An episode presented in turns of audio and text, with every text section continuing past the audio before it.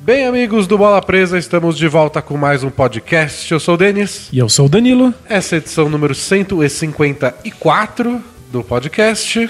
Muito obrigado para você que ouviu todos. Parabéns, parabéns. E aí isso incluo no meio que teve lá uns perdidos, que é especial Both Things Play Hard do passado e teve os especiais de viagem agora. Então é mais de 154. Se você escutou todos, tenha um bom dia, gosto muito de você.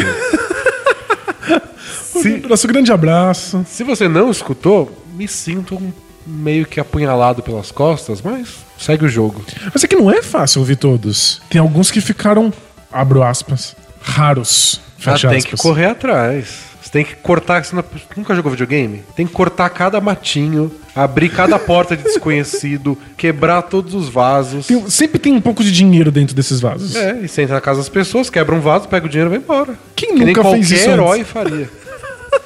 Eu adoro abrir a porta das pessoas de jogo de videogame, entrar nas casas delas e elas ficam olhando pra sua cara, como se não É. tivesse acontecido.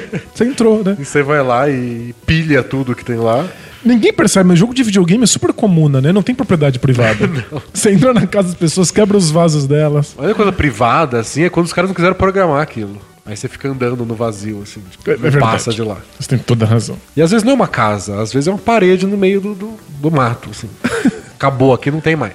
Mas pode ter ali um segredo. Do tipo os nossos podcasts mais É, raros. então se você quer ver, tipo, acho que do primeiro até o décimo segundo, não tá no SoundCloud ou no, no feed do seu agregador de podcasts favoritos. Isso é por que não? Porque não deveria estar Mas mesmo. é horrível. É muito tosco. É, é- é um celular colocado em cima da mesa gravando a voz de dois marmanjos que não sabem o que estão fazendo porque tem vergonha de microfone. E faz tanto tempo que a gente nem era tão marmanjo assim. É verdade, a gente era meio criança, né? A criança também não. Bom, mas é isso. Você escutou, escutou, se não escutou, não escutou. Mas vai escutar agora o 154. Antes a gente só precisa fazer a nossa sessão Carinha do Jabá. Carinha do Jabá. Vai, serve pra nos promover, né? Porque se a gente não se promover, quem vai? Quem vai promover a gente? Aliás, Quem vai pagar as contas se a gente não se promover? É. Nossos leitores, ouvintes, internautas pagam nossas contas com o Apoia-se. Explica o que é o Apoia-se. Então vamos lá.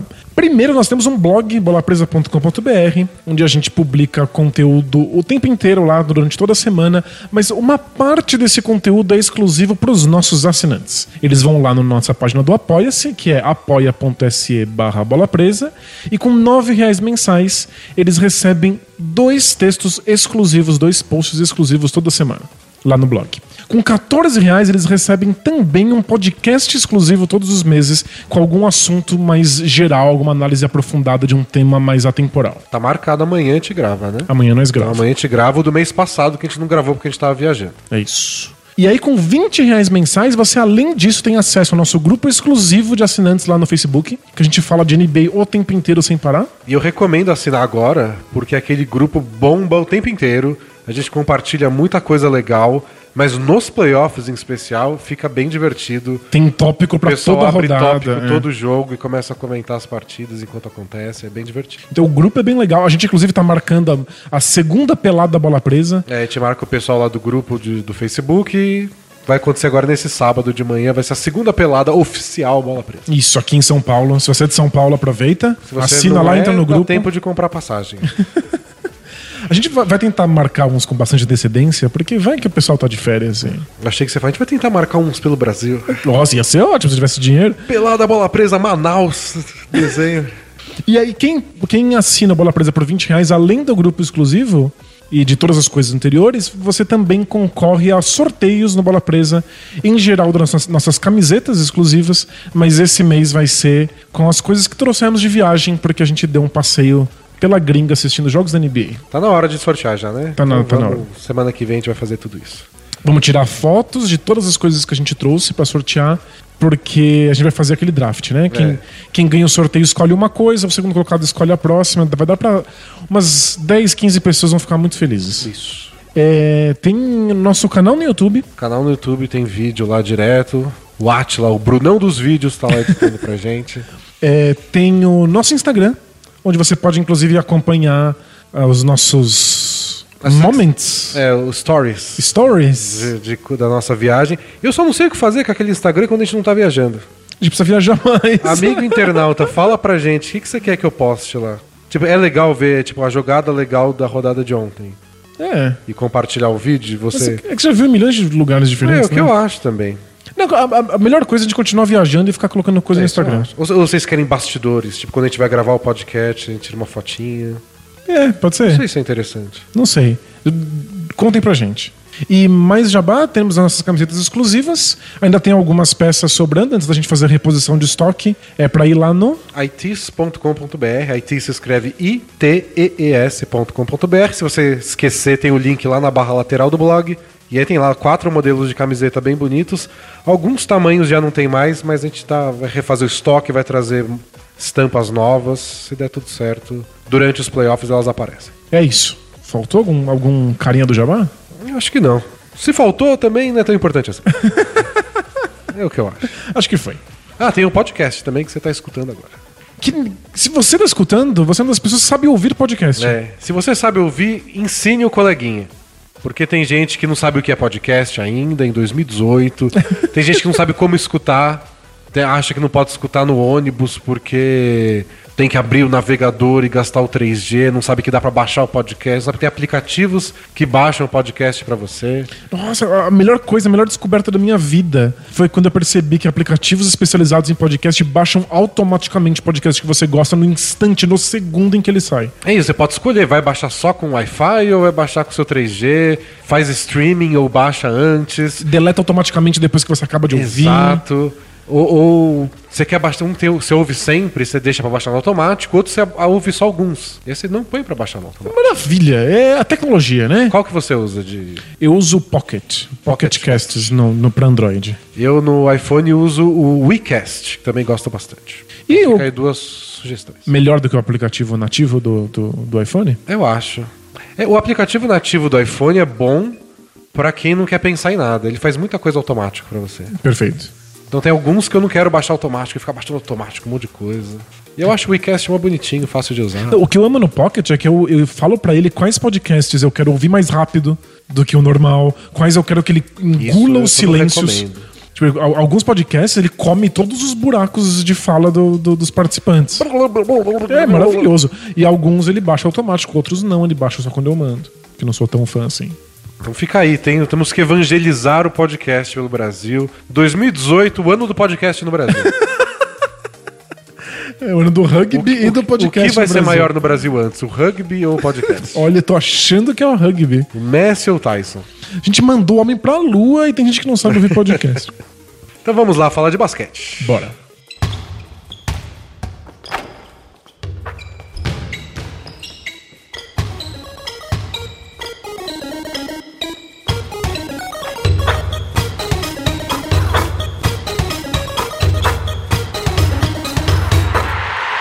É, na semana passada a gente falou do Philadelphia 76ers e aí algumas horas depois aquele aquela ombrada do Fultz no Embiid que a gente tinha comentado no A podcast. gente comentou, a gente sabia que era uma lesão, mas que ele tinha passado no protocolo de concussão e tudo, né? Pois é, mas horas depois do podcast a gente descobriu que a lesão era mais séria e ia ficar duas semanas pelo menos fora. Deve voltar em cima da hora dos playoffs, talvez perder o primeiro jogo, ainda não se sabe. E talvez jogar de máscara, o que é sempre muito louco. É, é- é sempre muito louco e cria um, um folclore bacana. Tem aqueles caras que são famosos porque jogaram muito bem de máscara. Ah, você Tem que- o Richard Hamilton, que nunca mais tirou a Nunca máscara. tirou, é. A gente falou na semana passada mesmo de ter as estatísticas do Jeremy Lin com tal cabelo e sem o cabelo. O Anthony Davis com monocelha ou sem monocelha que ele tirou e não tirou, na verdade. Tirou, mas era truque. É. Então talvez agora a gente tenha o Embiid de máscara e o Embiid sem máscara. Vai ter as estatísticas aí, com certeza. Tem uns caras que ficam famosos por jogarem com máscara e saírem muito bem, mas tem gente que não consegue se acostumar. Tem gente que fica muito incomodada. Tem gente que vai lá e tira no intervalo e fala: Não, mas você pode quebrar e triturar os seus ossos. Não, não me importo, não aguento essa merda na minha cara. Então vai saber. E Se eu tivesse que chutar, o Embiid pra mim seria um desses que não consegue ficar com a máscara. Eu também acho. Acho que ele é tipo uma força da natureza incontrolável e que ele vai quebrar o nariz de novo e tanto faz. Não, não é o nariz, né? Ele quebrou os, os ossos da órbita ou sei lá É, o que. o ossinho em volta do olho. assim. Gente, que absurdo. Eu acho que ele vai ser tipo o Tyler Johnson, o, a- o armador do Hit que não tem o dente. Fala, mas você, tipo, você é milionário, arruma esse dente. Ah, eu vou quebrar de novo. Melhor lógica. Tipo, Ele quebrou o dente É, já umas muito três bom. vezes. Eu falo, quer saber, não vou arrumar mais, não. Tá quebrando, né? Quem me ame, que me ame sem dente É também. isso aí. Não tem gente que não arruma a cama Porque porque, vai dormir. vai dormir de novo e vai bagunçar tudo? Então por que, que vai ficar penteando o cabelo e arrumando o dente quebrado? Tem gente que não toma banho porque vai sujar. né? não tem? Tem, tem criança, criança É. gosta disso. Bom, mas dessa vez a gente deu um, um pouquinho mais de sorte, assim, porque a notícia da lesão do Kyrie Irving veio algumas horinhas antes da gente gravar o podcast. Então essa notícia em cima da hora, urgente, a gente tem pra comentar. Do Kyrie Irving que já tinha operado o joelho e tinha tido aquele papinho de ah, não, é um procedimento menor, é um procedimento pequeno. Eles deram alguma palavra ridícula à comissão médica lá do, do Celtics É um procedimento comum de rotina. mínimo. E aí come- eu até comentei no grupo lá, tipo, ó, quem, quem manja do assunto fala que não existe isso. Não existe uma cirurgia mínima. É Você tipo tá cortando a pessoa, é sério. Você tá abrindo o joelho dela pra arrancar um bagulho de dentro. Como isso pode ser mínimo? É. E aí no fim das contas não era mínimo mesmo, e o Kyrie Irving, deci- o Kyrie Irving junto com o Celtics, eles decidiram que ele ia abrir mão do resto dessa temporada e, logicamente, dos playoffs, pra se tratar direito. Então vai demorar cinco meses pra voltar a jogar. É talvez em outras circunstâncias o Celtic sofresse mais com a decisão. Talvez quisesse que o Irving voltasse. Mas de verdade, tá todo mundo com essa sensação de lucro. Tá no lucro. Nem era pra ter chegado nos playoffs. Chegou mó bem. O, o Celtics tinha muitas ambições no começo da temporada. Aí com cinco minutos de temporada... Tinha zero ambições. Assim que o Gordon Hayward quebrou a perna, eles falaram tipo, ok, fodeu. Não, um monte de gente falou: ó, a única ambição dessa temporada é botar os novatos pra jogar. É pra botar a molecada pra, pra treinar. Aí começou a vencer, e aí virou a melhor defesa da NBA, e aí ninguém mais sabia o que fazer com as expectativas, né? É engraçado, é, simplesmente foram mudando de acordo com os resultados, né? Então, tipo, candidato ao título, aí quebra a perna do Hayward. Será que dá playoff? Aí o time ganha 20 jogos seguidos. Nossa, vamos pro título. Vamos, pro, vamos pra final, o Gordon Hayward vai voltar na final, ele já tá andando, ele já tá não sei o quê. Aí o time que deu uma caída de produção... Não, vamos poupar o Gordon Hayward. Isso, vamos só, só botar o- a pirralhada. Vamos o né? mais longe possível, dá pra ir na segunda rodada. dá pra- Experiência pros novatos. Aí o Kyrie Irving machucou. Ok. Fudeu de novo. O objetivo é 2020. Isso. O Celtics é o time mais versátil em termos de expectativa. Dá pra esperar muitas coisas diferentes desse time, depende do momento. E e eu acho que nessa temporada já foram 18 jogos sem o Kyrie Irving. E eles ganharam 12. Impressionante. E todos, obviamente, sem o Gordon Hayward, porque ele não jogou. Ele jogou 5 minutos na temporada. E é bizarro, porque quando o Kyrie Irving tava jogando muito, não parecia possível que esse time vencesse partida sem ele. E a gente comentou aqui da quantidade absurda de jogos onde eles chegaram perdendo no último quarto. E o Irving virava. E o Irving virava. que A gente comentou, acho que na semana passada mesmo. Acho que foi. que o Celtics era o time com mais jogos decididos por, sei lá, cinco pontos ou menos. Sim. E é o time que mais teve virada, é o time que mais ganhou jogos depois de estar perdendo por 10 pontos. Mas eles se deram muito bem sem o E Irving. várias vezes era o Irving carregando o ataque nas costas. Mas ele sai e aí é outro cara X, geralmente de 19 anos de idade. E que forçado a arremessar, descobre que tem uma incrível au- autoconfiança. é. E o Marcus Smart tá machucado. E o Daniel Tais, que é o novato alemão deles, está machucado também.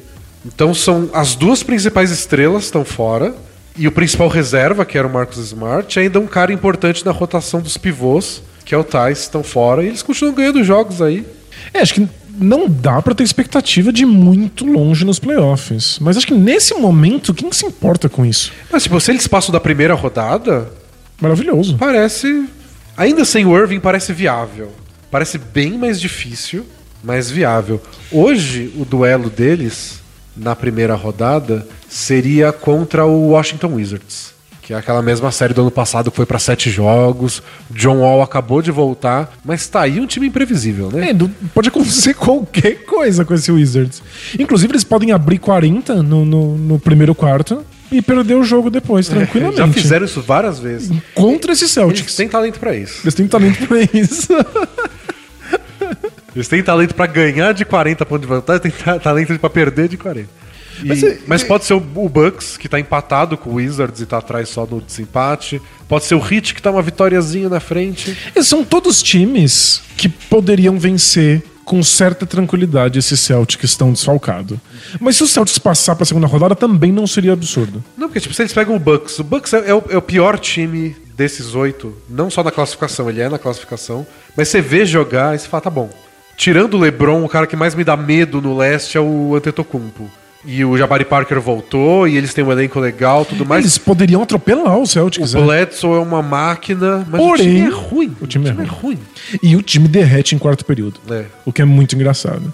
Acho que os últimos três ou quatro jogos que eu vi do Bucks, eu assisti quartos períodos e eles não conseguiam fazer nada. Ah, tipo, a quantidade de turnover, eles, tipo, eles não conseguem passar a bola pro lado e não fazer cagada. A, a gente mostrou num dos nossos vídeos lá no YouTube, é, da prancheta, é sobre aquela defesa de pick and roll que é o trap. Que é quando você vai lá e o cara que tá com a bola, ele é cercado por dois caras que pressionam ele e tentam forçar um turnover. Isso, obviamente, deixa um cara livre. Mas é uma defesa muito agressiva, que gera turnovers. E um dos times que mais fazia isso era o Bucks. A gente mostra até uns vídeos deles no, de exemplo.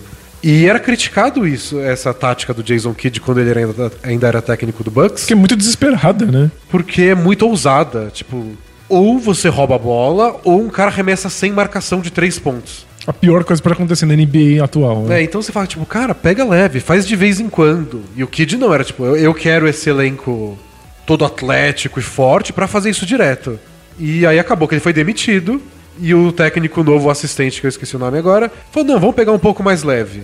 E aí o que aconteceu? Eles tomam mais arremessos de três do que antes. É. Talvez o Kid soubesse é que a defesa era muito ruim Mas então de treina, qualquer né? maneira, então fizesse esse tipo de, de- de defesa exagerada. Nossa, É desesperador, Então né? é desesperador. E o time já não tem grandes arremessadores. E quando, mesmo quando tem, não cria grandes situações. O ataque é meio emperrado. Blá, tudo que a gente fala há três anos. Então, se o Bucks pega o Celtics, dá um medinho, porque você olha quem é o melhor jogador em quadra. É um É um tetocumpo, sim, tetocumpo. por milhas. Em algum, dependendo de, de, de quem tiver em quadra, e se o Jason Tatum não tá num dia muito inspirado porque ele é um moleque de 19 anos, talvez os dois melhores jogadores estejam em quadra pelo Bucks. Porque, sei lá, o Al Horford pode estar no banco. Perfeito, é. O Horford tá cometendo duas faltas. Então dá aquele medinho desse tipo, mas você olha o time mesmo, o que faz em quadro e o Celtics pode ganhar de qualquer um. E se, e se você vê o histórico de quarto período, o Celtics deveria ter ampla vantagem no confronto contra o Bucks. É. Mas, de verdade, qualquer coisa pode acontecer. Esse Celtics pode sonhar, inclusive mesmo ultra desfalcado, com uma final de, do leste. Ah, Então, esse, é- esse eu acho que tá. Depende de outro duelo. Que é o Sixers e o Cavs, que estão empatadíssimos na disputa do terceiro lugar da conferência. E aí no desempate o Cavs está levando. É, o desempate é pelo confronto direto. Então o Cavs ganhou mais jogos contra os Sixers nessa temporada e por isso está na frente. Isso quer dizer que num confronto de primeira rodada, de segunda rodada, seria o segundo contra o terceiro, hoje Celtics e Cavs. Aí eu não consigo imaginar. Você não imagina o Cavs perdendo para esse Celtics. Não, desfalcado do Irving e do Hayward. É bem difícil mesmo, é. É bem improvável. Agora, se for, se for o Sixers, se o Sixers conseguir roubar essa posição do, Do do, Cavs. Cavs. aí a segunda rodada vai ser o, Ca- o Celtics desfalcado, mas contra um Sixers de pirralhos. Que não faz a menor ideia do que é uma pós-temporada. E ó, é clichê, é clichê. O histórico da NBA e todo jogador fala isso, não é tipo os caras velhos na TV. Eles falam isso, tipo, ó, meu primeiro playoff, eu fiquei nervoso, eu apanhei, e no segundo ano eu voltei e falei, orra, agora eu tô confortável, agora eu sei o que fazer aqui. É que tem o pessoal dizendo que é uma grande chance pro Celtics de dar experiência de playoff pra pirralhada. Mas é que é uma experiência tão fajuta. É uma experiência em que eles estão jogados a Deus dará, completamente sem, sem apoio. Imagina se o Tatum tem um jogo medonho em que ele não consegue segurar a bola nas mãos, faz um monte de turnover, erra todos os arremessos. Que raios de experiência é essa que você deu pra ele? Não, não- não me parece a melhor situação pra dar experiência. Tipo, não- eu n- não vejo. Jogar aos leões não é necessariamente. Isso. É, Eu, tipo, eu vou dar experiência de nada pro meu filho, eu arremesso ele na piscina e vejo o que acontece. Então, eu eu não vejo com bons olhos, como alguns fãs do Celtics estão dizendo. Ah, tudo bem que lesionou o Irving, porque pelo menos a gente dá experiência de jogo pra, pra, pra molecada É, eu acho- nos playoffs. Eu Com- acho que não é o caso. Com é. o Irving, eles também deram experiência. Uma experiência muito melhor, muito mais assessorada, É. em que eles não, não, não são realmente jogados aos leões. Mas É, eu confio no Celtics, eu acho que o Brad Stevens, um dos grandes trabalhos da- da- dele é colocar o cara- os caras em boa situação. É, Então sim. dificilmente você vê o Celtics muito na fogueira. Até por isso que todo mundo parece melhor lá do que quando sai do Celtics. Porque ele não é exposto a fazer o que não sabe. Perfeito. E aí quando o time tá muito desfalcado, às vezes você vê isso. Então às vezes você vê no fim do jogo uma jogada desenhada que quebra, ele é muito bem defendida. E aí alguém tem que forçar um arremesso. é. Alguém tem é. que forçar e você vê fazendo uma coisa que não devia. É. Mas eu acho que o Celtics tem essa preocupação. É que nos playoffs é, é difícil. É, mas Os é- caras são levados ao extremo, com todo mundo assistindo. Mas você tem razão que no, num duelo contra os Sixers eu imagino que os jogadores do Celtics vão estar mais confortáveis. Porque os outros estão na mesma situação. É. É tipo, o Tatum nunca passou por isso. Nem o Ben Simmons, nem o Embiid, nem muito menos o Fultz. Imagina. Hum. O Fultz ainda não passou pelo trauma de estrear na NBA, quanto É. mais jogar playoff. Então s- seria muito legal um duelo desse, porque seria tipo a nova geração se enfrentando, mas não num jogo de temporada regular, só porque a NBA tá promovendo as suas futuras estrelas. É uma semifinal de conferência. É, né? Não é o, o clássico dente de leite. É, tipo, ano passado o- a NBA fez isso, botou uns jogos Wolves e Lakers pra passar na ESPN quarta a sexta à noite. Porque era Towns, Wiggins, Ingram, sabe? Eles vendiam como, olha o futuro do NBA. Ah, é bonitinho, fofo. É bonitinho pra temporada regular. É, mas isso facilita os Geralmente é o que a playoffs gente mesmo, não né? vê nos playoffs, e nesse caso seria. Caso o Sixers passe em terceiro e caso os dois sobrevivam à primeira rodada. né? Perfeito. Mas é, esse é o cenário que eu imagino pro Celtics ainda sonhar com o final de conferência. Pegar os Sixers. Pegar o Sixers. Agora, enfrentar o LeBron. E sair vivo, é, vai ser mais esquisito. Aí, ó. Mas acho que a, a grande sacada é que eles, o Celtics vai entrar em quadra sabendo que eles não precisam vencer. Que não se espera absolutamente nada deles. Inclusive, dá pra entrar com o discurso contrário. Todo mundo espera que vocês percam. Entrem lá e mostrem que eles estão errados. preguiça. Nossa, se o Damian Lillard estivesse no Celtics, ele ia ficar muito feliz. Aliás, acho que esse seria essa e outras 4 trilhões de coisas. Mas essa é uma das minhas grandes dificuldades se eu fosse ser técnico de, de basquete. Você não ia conseguir dar esse discurso besta, né? Eu acho que eu seria daqueles técnicos que é do tipo, ó, se eles não estão motivados a essa altura do campeonato, tá tudo errado. Você fala a verdade. Você chega lá e fala: Então, algumas pessoas acham que vocês vão perder, mas outras acham que vocês vão ganhar. É, e a gente E- vai descobrir daqui a pouco. É, e os que acham que vocês vão perder, eles meio que têm razão, porque estatisticamente a gente é pior mesmo. Eles têm bons argumentos. Se você pensar bem, é 50-50. Qualquer um pode vencer uma É. partida, né? E do outro lado, tem caras que também merecem e que ralaram muito pra chegar onde chegaram. E Isso, vários deles, inclusive, ralaram mais do que É, vocês. eu quero que vocês vão lá e apertem a mão deles depois do jogo. é Melhor técnico. Então, eu não, jamais seria técnico da NBA por, por mil competências. Não, não, não da NBA, de basquete, tipo, sub-12. Você não ia conseguir Eu não ia motivar os conseguir. jogadores. Não ia conseguir fazer nada entre essas coisas motivar os jogadores. eu ia depender. Acho que a primeira coisa que eu ia fazer quando eu fosse. Se, se eu fosse. entrasse nessa posição, seria achar um Draymond Green, sabe? Um, um jogador que motiva os jogadores. Você é né? o cara que vai gritar. Isso. Quando ele estiver perdendo de 15 no intervalo, você vai entrar no vestiário berrando, não eu. Nossa, eu não ia gritar nunca, eu não ia gritar nem no jogo. Se os jogadores não conseguem me escutar quando eu tô berrando ali, quando eu tô falando ali na lateral da quadra, eu não vou gritar nem a pau. eu não vale a sei pena. gritar. Eu não sei gritar. Eu não tenho esse talento físico. Acho que eu nunca te vi gritando, é Eu, verdade. eu não sei, eu nunca gritei. Já me viu dando um grito? não. É, acho que não. É, Não é do nosso feitio, né? Não, não, não lembro. E é por isso que a gente não é técnico da NBA, só por isso. Só por eu. Falta Só por gritar. isso. Falta gritar. Tem que fazer um. Preciso de um coach de grito. Não tem o discurso do rei lá? Podia ser um, É. um treinador só pra que você grite. Ele vai me treinar, ele vai me levar pra um ginásio vazio e fala: grita aí, dá ordens. No alto de uma montanha, assim. É. Essa é a cena mais épica do filme. Ia ser bonito. Mas por que você me trouxe pra escalar o Everest? Eu quero que você grite. Grite! Mas não tem oxigênio nessa merda. Aí ele te empurra lá do alto, você grita. "Ah!" Aí a última coisa que eu fiz antes de morrer, gritei. Missão cumprida. Ai, ai. Acho que a gente fugiu do assunto. Um pouquinho, só um pouquinho. É. Mas enfim, o Celtics não precisa vencer, mas existem cenários em que dá pra imaginar É. eles chegando muito longe. Mas sabe com quem eu fiquei com dó de verdade? Além do Irving, obviamente. Mas, não, né? Tá de boa. Ah, mas porra, playoff. Tava na boca, faltam tipo quatro jogos. É, isso é um, é um ano de limbo. Pro Tem Celtics mais- inteiro, tudo Tem bem. mais essa e a próxima semana, basicamente, e, e é isso. Tava lá com a boquinha, sentindo gostinho de playoff. Aí vai ter que ir lá fazer recuperação, fisioterapia, Não, é abrir o joelho. training camp, voltar. né? É, é- é um saco mesmo, de fato. Tem gente pior situação no mundo que o Kyrie Irving tem. Tá, mas- mas de quem que estava com dó? Do Raptors. Porque o Raptors não consegue ganhar do, do LeBron James. não é capaz de vencer o LeBron James. Não acontece. Eles são surrados o tempo inteiro. Nas últimas semanas jogaram duas vezes com, com o Cavs. E o Raptors veio de uma sequência de vitórias animal, jogando muito, voando, e o Cavs lá capenga. O que aconteceu as duas vezes? Surra. E sabe o que é o pior de tudo? Acho que o, o mais constrangedor. Você achou que o Kevin jogou bem? Não deu show nem nada assim. Não, fez um Foi um monte de bom merda. jogo, ok. Mas não, um monte de erros. Eles, eles erram demais. É um time que erra muito. An- E antes teve, teve aquele jogo das 17 assistências, zero turnovers do LeBron, que também foi contra o Raptors.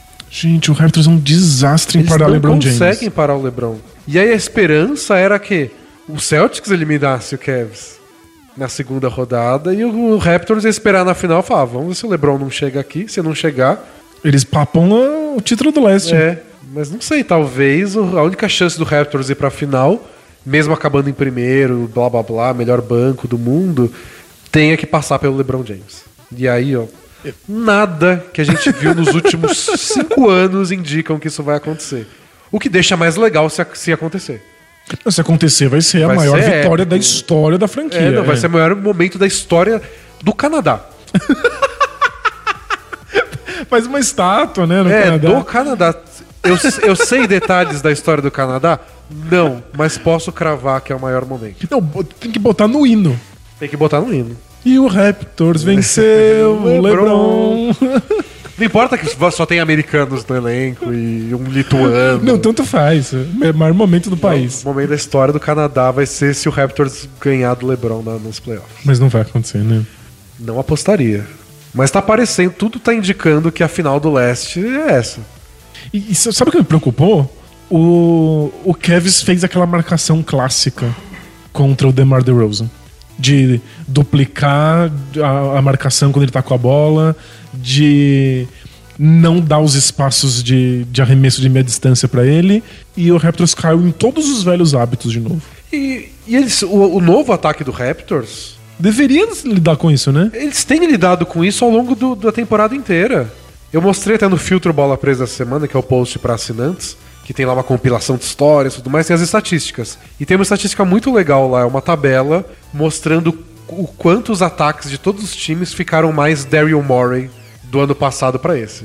Daryl Morey é o manager do Rockets e é o cara que sempre pregou que os times devem só ou f- pontuar de três jeitos. Ou bandeja enterrada, ou seja, você finaliza do lado do aro, Ou bola de três pontos? ou bola de três pontos, ou lance livre. É isso. São os arremessos mais eficientes do basquete. É o que vale mais ponto. Então, pontos por arremesso de lance livre valem bastante, porque você costuma acertar muito mais do que você erra, se você não for um cara péssimo. É, se você não for o, o Ben Wallace. É, o Ben Simmons também. O Ben. Boa. O- E tem as bandejas enterradas que você acerta muito mais. Então, já que vale menos do que a bola de três, que acerte 70% lá na bandeja. Isso. Então tem lá o quanto a porcentagem de, de pontos e de arremessos dos times vieram via essas três coisas em comparação ao ano passado. E dos 30 times, 24 estão mais Daryl Morey do que na temporada passada. Fantástico. Incluindo o Rockets, que, f- tipo, Não, assim. 75% dos arremessos deles eram assim, agora é 87%. Mesmo com o Chris Paul que chuta de meia distância. O Rockets quebrou todos os recordes do Rockets É. na temporada passada em ser o time mais Daryl Morey de todos os tempos. E um dos times que cresceu muito nesse aspecto foi o Raptors. Que era um time que tinha muita isolação e muito arremesso de meia distância. Mas esse ano eles estão dando mais passes. E e arremessando muito mais de três. E o DeRozan tá rodando mais a bola para evitar esse tipo de marcação. Exato, ele tá passando a bola, nem que seja passar a bola pro lado, para conseguir ter um, um pouco mais de espaço, né? Então o time tá um pouco mais ágil, tá menos segurando a bola o tempo inteiro. Era um jeito de fugir dessa marcação. Mas contra o Cavs não tá rolando. Não, contra o Cavs eles parecem o mesmo Raptors de antes. É como se eles desaprendessem a fazer aquilo. Eles, eles recaem no, no desespero. Acho que eles veem o Lebron É, e eu aí entendo. Aconteceria comigo. então. aciona o, o cérebro reptiliano deles, já que eles são os raptores. E aí eles só fazem coisas no instinto e são todas horríveis. É, é- é assustador. E você tem toda a razão, eu fico, eu fico verdadeiramente triste por eles. Eles Ok. mereciam. É Seria uma mais história do que legal, isso. porque a gente discutiu isso várias vezes na off-season e na off-season do ano anterior. Porque, tipo, esse Raptors pode ir mais longe do que isso, e aí de pouquinho em pouquinho eles vão saindo um time melhor. E seria legal, seria uma boa. um bom exemplo. É, uma, li- seria uma lição legal pra NBA. É, que tipo, você não precisa desmontar tudo. Você pode acreditar no esforço, na melhora pouco a pouco. Que é uma coisa que o Spurs faz e que por algum motivo ninguém imita. É, todo mundo acha que se você mantém o mesmo elenco e ele não deu um- tão certo numa temporada, ele não vai dar tão certo na próxima. A gente acaba reproduzindo esse discurso.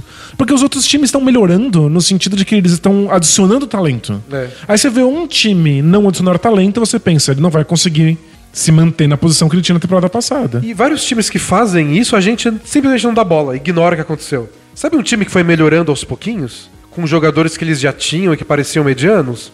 Golden State Warriors. É verdade, é verdade. O Curry não era o Curry quatro anos atrás. O Clay Thompson não era o Clay Thompson. Nem o Draymond Green, nem o Harrison Barnes, nem o Andrew Bogut. E aí eles foram aos poucos. Ó, tá todo mundo melhor, tá todo mundo melhor, tá todo mundo melhor. E aí adicionou o Steve Kerr. O sistema ofensivo tá muito melhor. Porra, é o melhor time da história. É, os E aí, jogadores tudo que bem. eles mudam, Depois eles botaram o Kevin Durant. mas não precisava pra, É, pra- pra já ser era um histórico. time É. espetacular antes disso. E os jogadores que eles adicionam sempre são os caras nada a ver, fundo de banco. Só pra ajudar na rotação, né? Nenhum era um mito do, do draft que chegou pra ser o novo Magic Johnson. Você tem toda a razão. Eles foram só melhorando individualmente, ano a ano, e trocaram de técnico pro time melhorar um pouco. Não, mas todo mundo quer, quer imitar o Warriors, mas ninguém imita as coisas que verdadeiramente fazem o time ser especial. Uma delas é ter tido paciência e esperado que os jogadores melhorassem uns com os outros. É que o Raptors é um projeto mais longo e eles melhoram uma velocidade menor. Então, quando falta, falta esse salto. Mas se você tem paciência, pode acontecer. É que eu entendo que não tem a garantia, mas nenhuma tática tem garantia que vai dar certo. É, parece mais garantido, especialmente porque deu resultado, o Raptors é o, é o- tá no topo do leste, do que ter desmontado. É. Que ia ser completamente sem garantia nenhuma. Se, se o Raptors, tipo, não vamos renovar com o Kyle Lowry, vamos trocar o DeRozan, joga tudo pro alto, eles iam ser um dos 10 times que estão tancando nessa temporada. Eu não tenho nem garantia de conseguir uma escolha boa no draft. Sei, O Bulls, se, se- se acabasse hoje a temporada, e tá bem perto de acabar, o Bulls tem a nona pior campanha. Nossa. O Bulls que fala, não, vamos fazer a renovação, trocar a Jimmy Butler. Por quê? Porque o Marca nem é bom, que eles pegaram, porque o Chris Dunn jogou melhor, especialmente a primeira metade da temporada, antes de machucar. E aí o time ganhou mais do que devia. E nem ganhou tanto assim. Tipo, o pior time é o Suns. O Bulls não tá muito na frente do Suns. Mas tá o suficiente. Mas tá o suficiente pra ser a nona pior campanha. Eles, te- eles tiveram aquela cagada que o Mirotic, quando voltou, ganhou uns quatro jogos Ganhou seguidos, um né? monte de Não jogos. podia, não Ganhou acho que podia. Sete jogos seguidos. Que cagada. Pois é. Então, n- não é fácil perder. Porque tem muita gente querendo perder ao mesmo tempo. Tem muita gente querendo feder junta, então complicado mesmo. E o Blazers é um outro exemplo. É que o Blazers foi meio sem opção. Eles gastaram Eles todo o gastaram dinheiro. tanto né? dinheiro nesse grupo que a única opção deles é que todo mundo jogasse melhor. Mas eles gastaram dinheiro não porque o time estava pronto. Eles gastaram porque eles imaginavam que esse time tinha potencial É, pra melhora. É, é- esse É que foi o lado ruim. quando a gente viu que o potencial não era tão grande assim e que se houvesse uma melhora ela ia ser muito gradual, aí pareceu uma má escolha financeira. Tipo, o Golden State Warriors pagou o Draymond Green depois que ele já tinha mostrado essa melhora. E mesmo o Curry. Eles pagaram o Curry num valor baixo pelo que ele virou depois. Exatamente. E O- o, o- Blazers não. Eles pagaram no futuro, eles pagaram- o Mo Harkless pelo que poderia virar a ser. Isso. Economicamente só faz sentido os jogadores evoluem muito rápido. E não foi o caso. Aí fica todo mundo olhando como se o Blazers fosse uma péssima gestão financeira. É, né? e aí no meio do caminho tem os caras que não dão certo ou que simplesmente não é sustentável. Tipo, tiveram que trocar o Alan Crabbe por nada. Porque não, não É. tinha espaço salarial, né? E não vale o Evan Turner tudo isso, mas já pagamos. Já era. Mas é um time que melhora também, pouco a Melhorou. pouco. assim né? que o Mo Harkless e o Amino pegaram no breu e o Nurkic entrou em forma, o time deslanchou. É isso. Então, nesse momento, parece que é melhor você insistir com um time que tem potencial do que você ir tancar. Porque tá todo mundo tancando, todo mundo querendo feder ao mesmo tempo. E é uma coisa que a gente tem visto muito, não que não existisse antes na NBA, que é, é da cultura dessa geração ou da geração anterior, de que os caras querem trabalhar no jogo, o jogo deles, Individualmente. individualmente. E que antigamente isso não era tão comum pra todo mundo. Era bem comum os caras chegar na temporada fora de forma, Acontecia direto. Acontecia direto. E aí teve um grupo de jogadores muito espelhado em Michael Jordan, porque tipo, eu quero ser o novo Michael Jordan. Então o Kobe vinha trazendo um arsenal novo de jogadas a cada temporada. Fala, o que você fez? Treinei as férias inteiras. É. E o LeBron faz isso. Mas sabe o que eu e acho agora que virou uma coisa tipo é padrão? pergunta de, de entrevista genérica. E aí, o que, que você vai melhorar no seu jogo nessa off-season? Com quem que você vai treinar nessa oficina? Ah, vou treinar meu arremesso de três. Mas sabe que eu, eu acho que não é responsabilidade só do Kobe, do Jordan. Eu acho que tem um pouco a ver com o desastre olímpico do- da seleção dos Estados Unidos. Porque a partir disso, a seleção começou a reunir hum, os jogadores que iriam eventualmente jogar no Mundial e nas Olimpíadas para treinar juntos e eles voltavam para a temporada da NBA jogando melhor do que eles tinham jogado. E aí ficou essa sensação de que jogar com os melhores é a melhor coisa que você pode fazer nas suas férias. É verdade, tinha esquecido disso. Era todo ano, né? Todo, ano. Todo ano. O cara que tinha jogado na seleção americana vinha na temporada seguinte e deslanchava. Foi Derrick Rose, Kevin Durant, aconteceu com um monte de gente. Até o Westbrook que não arremessava. É. Né? A gente não lembra que o Westbrook teve um momento em que ele era um péssimo arremessador. Aí ele jogou com a seleção, treinou pra caramba nas férias com a seleção e voltou pra NBA chutando pra caramba.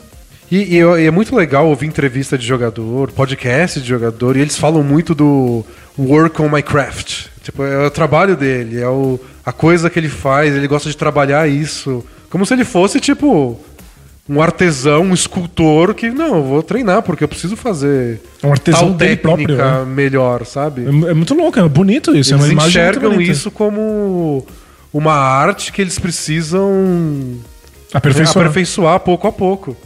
E E aí, é uma coisa que você não escuta nem em outros esportes. ele- eu não manjo muito de futebol, mas me parece que ninguém fala no futebol assim, não, nessas férias eu vou aprender a chutar com a per- perna esquerda. É tipo, ah, eu voltei das, das minhas férias e agora eu consigo fazer lançamentos com a perna direita, antes era só com a esquerda. Não existe Estou isso, né? cabeceando melhor. Pelo menos não se fala disso. E aí me parece que o único jeito de melhorar um time é fazendo contratações, né? A É. N- A NBA parece estar em outro cenário agora. O Raptors está no topo do leste porque teve paciência e os jogadores melhoraram individualmente e coletivamente. Você vê um pouco disso no futebol com jogadores muito jovens. Tipo, aí ele finaliza mal, aí o cara vai lá e finaliza melhor. Mas também porque, sei lá, ele é um atacante. Tipo, ele precisa finalizar. Mas na NBA você vê isso o tempo inteiro, com todos os lugares, em todas as posições. Eu eu não sei se é só uma coisa de discurso, se na NBA se discute isso no futebol não. Mas é uma coisa que eu vejo diferente.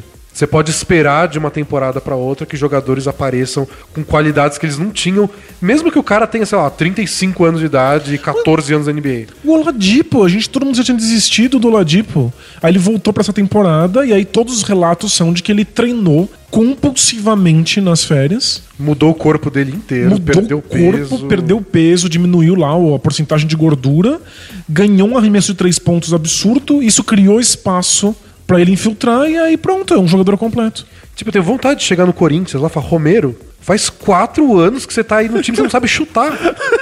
faz alguma coisa a respeito, meu filho. Ele não sabe chutar? Não. E É é um longo histórico já, de uma década, que o Corinthians tem atacantes que são ruins no ataque. E o Romero é só mais um exemplo disso. Da escola Jorge Henrique de, de atacantes do Corinthians. Faz algum sentido? Não. tipo, eles jogam abertos pelos lados, são muito obedientes taticamente e se dedicam muito, se entregam, recompõem a defesa muito bem. Mas não ataca. Sabe, Você sabe dar um drible? Não. Você cruza? Não. Você finaliza? Não. Então você é um, sei lá, você é um lateral ruim. Mas não, tá lá o Clayson de um lado, o Jorge Henrique. Ai, gente, eu, eu muito ouviria, Vários, um, vários. ouviria um podcast seu sobre futebol. Não entenderia nada, mas ia achar bonito. É que Eu, eu, eu fico me exalto. mas Tá, tem- mas eu faria um podcast de futebol, porque eu também não entendo tanto assim. Mas pra querer entender, eu queria fazer um podcast com alguém que acompanha muito de perto o futebol pra fazer essas perguntas. Entendi por que que isso acontece. Por que o Clayson joga? Carilli, está escutando a gente? Explica por que o Clayson joga. Ah, mas a gente escuta umas coisas dessa em NBA também. Uns caras que ficam indignados de por que que algum jogador tem um emprego. É. A gente tenta explicar quando acontece. É. Preciso que alguém me explique por que o Clayson joga. se possível, até a final do domingo aí, se alguém puder explicar. E aí, se tiver uma boa explicação, avisa. Talvez se não tiver uma boa explicação, avisar o técnico. Fala, tipo, cara, não, tira, tira. Ninguém, ninguém conseguiu tá uma explicação, entendendo, ninguém tá ninguém tá entendendo. então, mas é isso. Os jogadores de basquete ficam melhores, os jogadores de futebol não. É isso que, É isso que a gente tá falando. aprendeu. É. E o Raptors ficou melhor simplesmente porque os jogadores melhoraram. É, é- é simples assim. E seria uma história linda e um exemplo bonito. Se mas eles fossem campeões do leste, por exemplo. isso, era só isso, não precisa ser campeão da NBA. Não vai ser. Vai ser o Rockets. mas eles não, eles não vão conseguir sequer passar do LeBron James e isso é, é muito triste. No pior time que o LeBron James já teve na história do basquete. Não, não. Não, ele teve. Desde que ele saiu do Cavs. Isso. Nos últimos Porque ele- nove anos. Ele aí, né? teve um, com, La- um time com Larry Hughes e Daniel É, o- Marshall. O time que foi pra final de 2007 era era um infinitamente nossa, pior. Você tem toda a razão. O, o Bill Simmons tava falando no podcast dele desses times jovens que às vezes vão longe demais muito cedo. E ele deu o exemplo desse Cavs de 2007. Era o time pra dar medo no Pistons. Era o time pra chegar muito longe e o pessoal fala, porra, agora Muito o LeBron louco. chegou. Legal. Só que foi muito longe, ganhou do Pistons. e Mas aí é- foi pra nossa, era final muito e aí ruim. na final a gente viu como era ruim aquele time. Nossa, era, era muito ruim. Não, esse- e o Cavs de agora não é nem de longe tão ruim quanto. É o mais improvisado e aleatório o time do LeBron James. E aí ele deu como exemplo aquele o, o Thunder, um ano antes de chegar na final da NBA, que eles levaram o Lakers ao desespero. E o Lakers foi campeão aquele ano.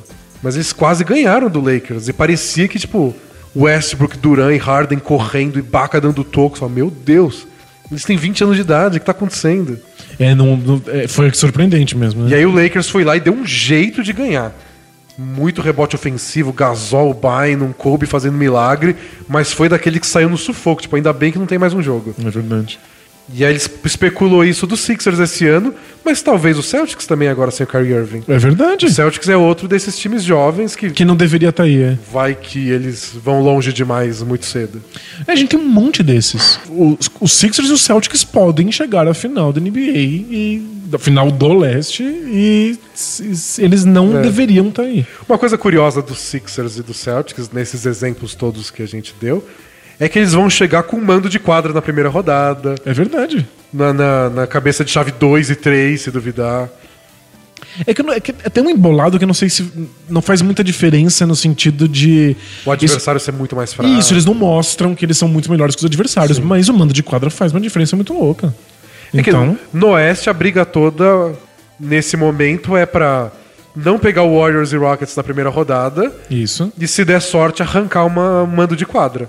Porque de resto, quem que você vai cravar que é melhor que o outro? Não. Eu não sei. Se eu fosse um time do Oeste nesse momento, a partir da quarta posição, eu nem tô preocupado com o mando de quadra. Eu tô preocupado em ir pros playoffs. É, né? Porque tá muito. Qualquer time pode não ir pros playoffs a partir da quarta posição. O, o Nuggets, por exemplo, tá em nono agora. Isso. Não está indo pros playoffs. Se eles tivessem duas vitórias a mais, eles tinham mando de quadra. É surreal. E aí, se, se eu fosse torcedor do Nuggets, eu estaria o dia inteiro com, com o calendário do ano aberto, olhando, tipo, putz, esse jogo que a gente perdeu em outubro. Em casa, pro time X. A gente estaria em sexto se a gente tivesse ganhado esse jogo. É, dá pra estar muito, muito na É frente. todo jogo, assim, todo jogo importa. Mas ó, o Nuggets enfrenta duas vezes o Wolves. Um em casa e um fora de casa. E o... se ele ganha essas duas partidas, o Wolves perde duas partidas. Aí, tipo, o Wolves, Wolves tá, tá fora, dos playoffs. né? é. Aí ia ser trágico, né? Nossa, aí é pra fechar e mandar passear. O Wolves. Mas e- existe essa chance. Embora. Não existe a chance de mudar o time de, Não. de cidade, é só existe a chance de ficar fora dos Ficar playoffs. fora dos Tá playoffs. Embora o Jimmy Butler deve voltar nessa semana. É. possível que você esteja ouvindo esse podcast e o Jimmy Butler já voltou. Não sei se dá uma, uma ajudada, não sei em que, em que ritmo ele vai estar.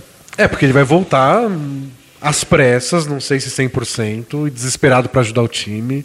Porque Mas de o- qualquer forma eles precisam. eles precisam, um perigo de, de não classificar é gigantesco.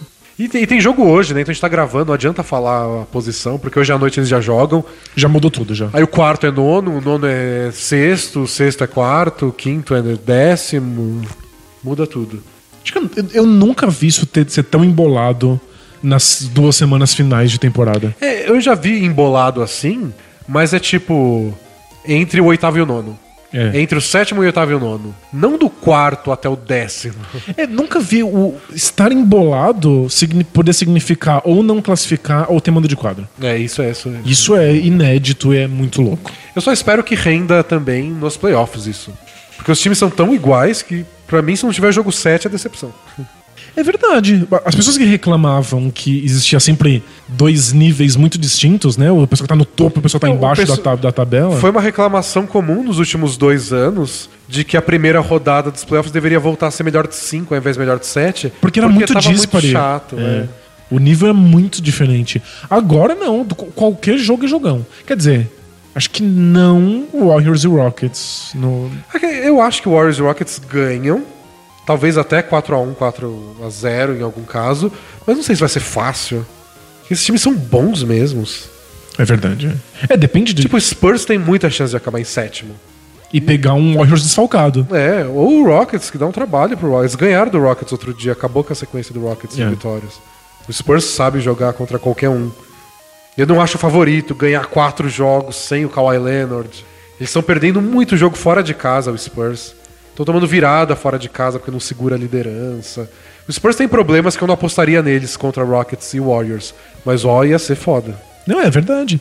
É que quando o- o, o Spurs tá funcionando, eles podem vencer o jogo. É que quando não funciona, eles precisam criar um arremesso. É. Aí é o Pat Mills fazendo, tentando driblar um zagueiro pra fazer um- uma cesta forçada. Tipo, é meio ridículo. Você não quer ser esse time, né? Né? E sem ganhar quatro jogos de um dos melhores times né? da, É foda.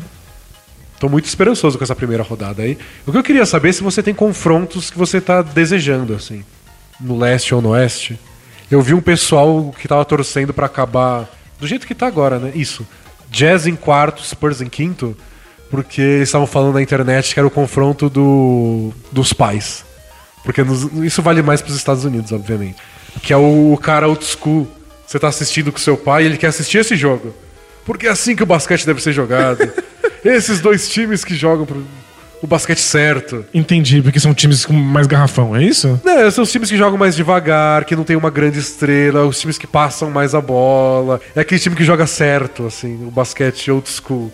É que o Jazz tem um pivô, pivô de verdade. Pivô, pivô de verdade. Os Spurs arremessam meia distância, eles não fogem da meia distância. É, legal. Esse é, né? o duelo do, do, O duelo do vovó. tiozão. É, o Legal. duelo do tiozão. Bacana, veria isso. Seria, seria um bom duelo tiozão. Seria. Os técnicos são muito importantes pra esses times. Você vê o estilo deles lá aplicado. Não é o time do Harden. Que o tiozão vai falar: é, esse cara aí faz tudo sozinho, É muito milênio. só chuta de três. Não importa que é o melhor time que tá 20 vitórias na frente. E que quebrou recordes e mais recordes. Não, não né? vai aceitar. Ele tá errado. O, tiozão, o duelo tiozão é se acabar assim: Jazz e Spurs. Ia ser muito louco, mas é que agora que você falou, acho que o melhor confronto pra ver o Warriors tendo, porque o Warriors vai acabar em segundo, não tem mais muito jeito, né? Seria contra o Spurs. É que se tivesse Patulha versus Kawhi Leonard de novo, ia ser legal. Mas o Não, Kawhi tu- não vai jogar. Mas tudo bem, não tem, não tem problema. Eu queria ver Spurs e Rockets. Eu, eu não, não quero. eu, tô, eu tô de boa de pegar, sei lá, o Pelicans, o Isso aí Nuggets. vai ser uma surra. Eu queria, porque não só o Spurs sabe jogar contra o Rockets, como foi o duelo do ano passado que o Rockets derreteu. É. Eu acho que ia ser legal pro Harden isso. Porque ele fez seu- o último o jogo 5 ele desmontou no fim do no quarto período, tomou o toco do Ginobili, e o jogo 6 foi o pior da vida dele. Isso. Então, tipo, vamos enfrentar o Spurs de novo. Seja MVP, por favor. Então é que. s- Eu sabe- acho que ele seria, isso que ia ser legal. de Não, eu assistir. também acho, A mas- redenção. É que sabe o que não seria muito bom pro Harden nesse momento? Perder. Acho que não, não acrescentaria nada à autoestima dele, nem ao legado desse Rockets. Eu acho que quanto mais fácil for o caminho, melhor. Ah, esse, Esse time é coração de realmente- torcedor não, não- Mas não, não é nem isso. a- a- Esse time merece uma final de conferência, sabe? Ah, não merece. Eu acho que passando pelo Spurs ganha significado. Não, o significado já sempre tem. Quando você tá na final, já tem significado. Não, eu quero, pe- quero pegar o Pelicans. Tipo, a minha história favorita de significado, que eu me apaixonei pela narrativa e tava pronto pra escrever um livro sobre ela e não aconteceu, É. é a do Thunder. Porque o Thunder, quando eles foram pra final da NBA, não só era um time de pirralho. Tipo, aquilo, a história que a gente contou agora há pouco, que eles deram um suor pro Lakers, foi em 2010. E tinha todo mundo 20 anos de idade. É. No ano seguinte tinha só 21, ainda era pirralho. E aí eles ganharam do Lakers, atual campeão, ganharam do Mavs. Aliás, foi 2012, foi dois anos depois. Então eles tinham 22 anos. Muito diferente. Ganharam do Lakers, que era o time dominante, ganharam do Mavs, que era o atual campeão, e ganharam do Spurs, que era o time ultra, mega dono Dominante. do mundo.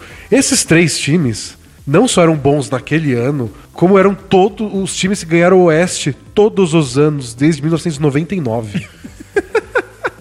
Não, era a melhor história. Eles estronaram todos os campeões da NBA Tipo, nos últimos 20 de, anos. De 99 até 2011, é mais de uma década inteira, é, s- o Oeste só teve três times ganhando. Era Lakers, Spurs, Lakers, Spurs, Mavs. Lakers, Lakers, Spurs, Spurs, Mavs, Lakers, Spurs. Aí chegou o Thunder, a gente eliminou os três e ganhou. Com um monte de pirralho. Era pra ter sido campeão, né? Era tipo, a gente... É, é o novo time da década. É. E aí tudo bem, perdeu pro LeBron na final, mas era a hora do LeBron ganhar, do Wayne Wade, time fantástico. Mas a próxima década era o Thunder, o Thunder era o Oeste, eles conquistaram território por território. Aí desmanchou. Aí desmanchou. Machucou, machucou, trocou, perdeu, foi embora. Chegou o Warriors, Acabou. acabou, esfarelou na mão, assim. Nossa, é, né? É a pi- é a pior história da- dos últimos anos de NBA. Mas essa narrativa era, nossa, t- era tão mágico, eles enfrentarem os três times, assim, um por um, ganhar de todos. Não, é lindo, mas é Parece Street Fighter. que se o Rockets pudesse ser campeão sem fazer isso, pra mim também tá ótimo. tô, tô bem tranquilo de não ter que enfrentar todos os, os- os ex-campeões. Não, pô, eu, eu quero ver sangue. Então, pra mim, Spurs acaba em oitavo, pega o Rockets, o Thunder acaba em sétimo, pega o Warriors e vamos ver porrada. Não, não porrada no- de soco. Só que- É que o Spurs em oitavo, o Thunder em sétimo. Quem é o sexto? O É, o- sexto. o Pelicans não vai acabar em sexto de Não, jeito Pelicans nenhum. que se exploda. né? Você acha Pelicans que o- é muito ruim. Você acha que o Nuggets vai passar e o Pelicans fica? É possível. É que tem que ver com qual duelo é mais legal contra o, o Blazers. Não foi isso. Foi Nuggets e Blazers que deu umas briguinhas também esse ano, não foi? Ah, não faço ideia. Eles têm, eles têm uma rixa? É, acho que teve uma rixinha. Pra mim tá tudo bem, pode ser. Bobagem. Pode, pode ser. É o Nurkic contra o time que trocou ele. Tem lei Ah, do ex. legal, Legal. Olha, Pra mim tá bom. Nuggets e Blazers. Boa, é uma lei do ex interessante. E aí, quarto, quinto pode ser o Wolves e Jazz. Você tem que sair de casa um dia nos playoffs. É, exato. Sair com, com, com as esposas, tomar um arzinho. É. É. Eu, eu quero que o Jazz vá, então pra mim tudo bem. É o maior problema dos playoffs é a vitamina D. A gente precisa tomar um solzinho pra vitamina D. Precisa ter jogo ruim também. É que, tipo, esses duelos podem acontecer na segunda rodada também. Warriors e Thunder, Spurs e Rock. E isso, não precisa ser tudo agora de uma Eu vez. só quero Mas é caos. que, é que a gente tá nesse momento, que tá, tá muito caótico. A gente não tem os playoffs definidos. E eu, eu vou ficando cada vez progressivamente mais ansioso de saber como é que os playoffs vão ser. Eu também quero que vá logo, acontece logo, passa tudo. Isso. É engraçado isso. Quando não tem. Tem um marasmo, já tá tudo já determinado. Parece que eu não fico tão ansioso. Já vou pensando em como é que vão ser os, os confrontos. A gente vai escrevendo nosso, nosso preview de, de playoff. É engraçado que eu não tô ansioso pra ver esses jogos Nuggets e Wolves. Eu quero saber o resultado já. Eu também.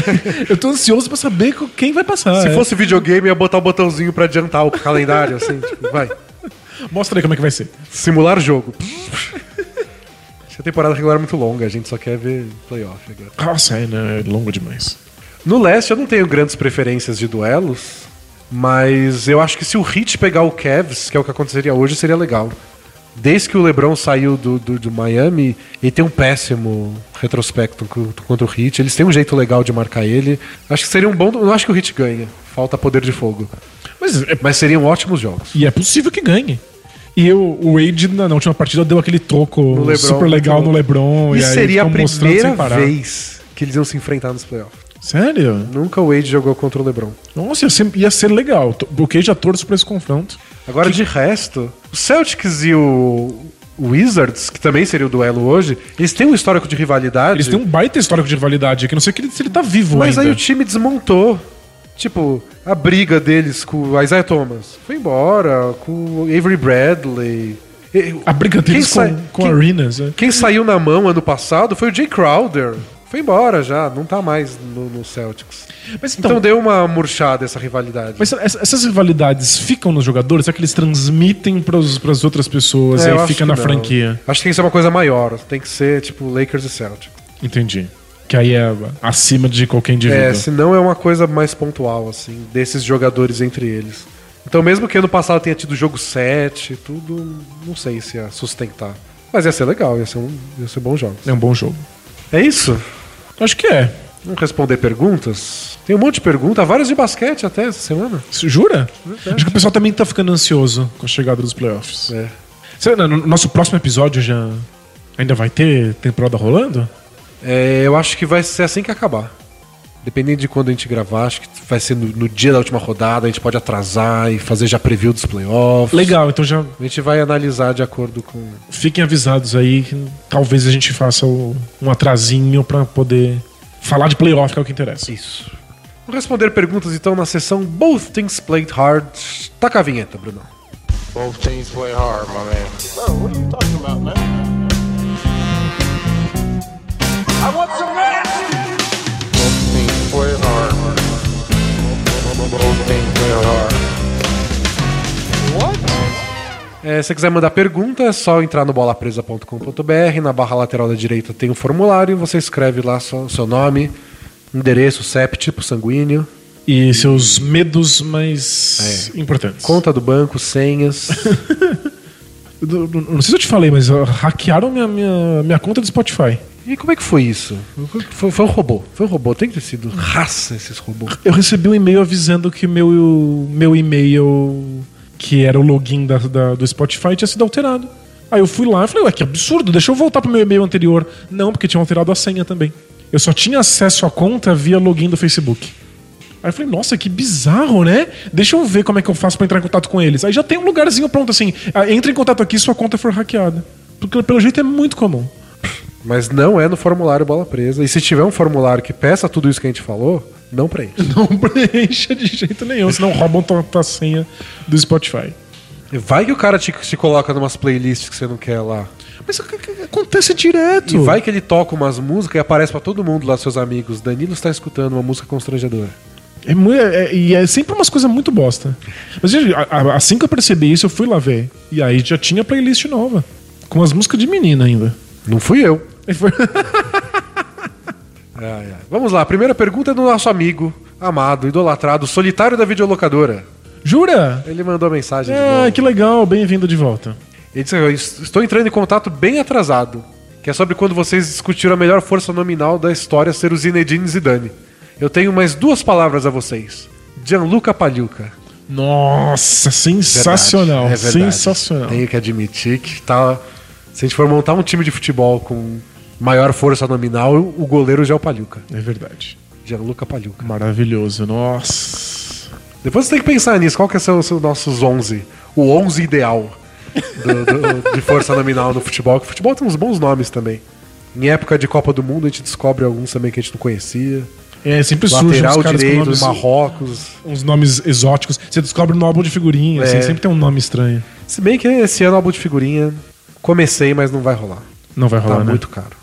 Então, Esse mês que eu não tenho um, um puto, nem pra comprar um pão de queijo, eu nem comprei o álbum que eu sabia que ia dar merda. É.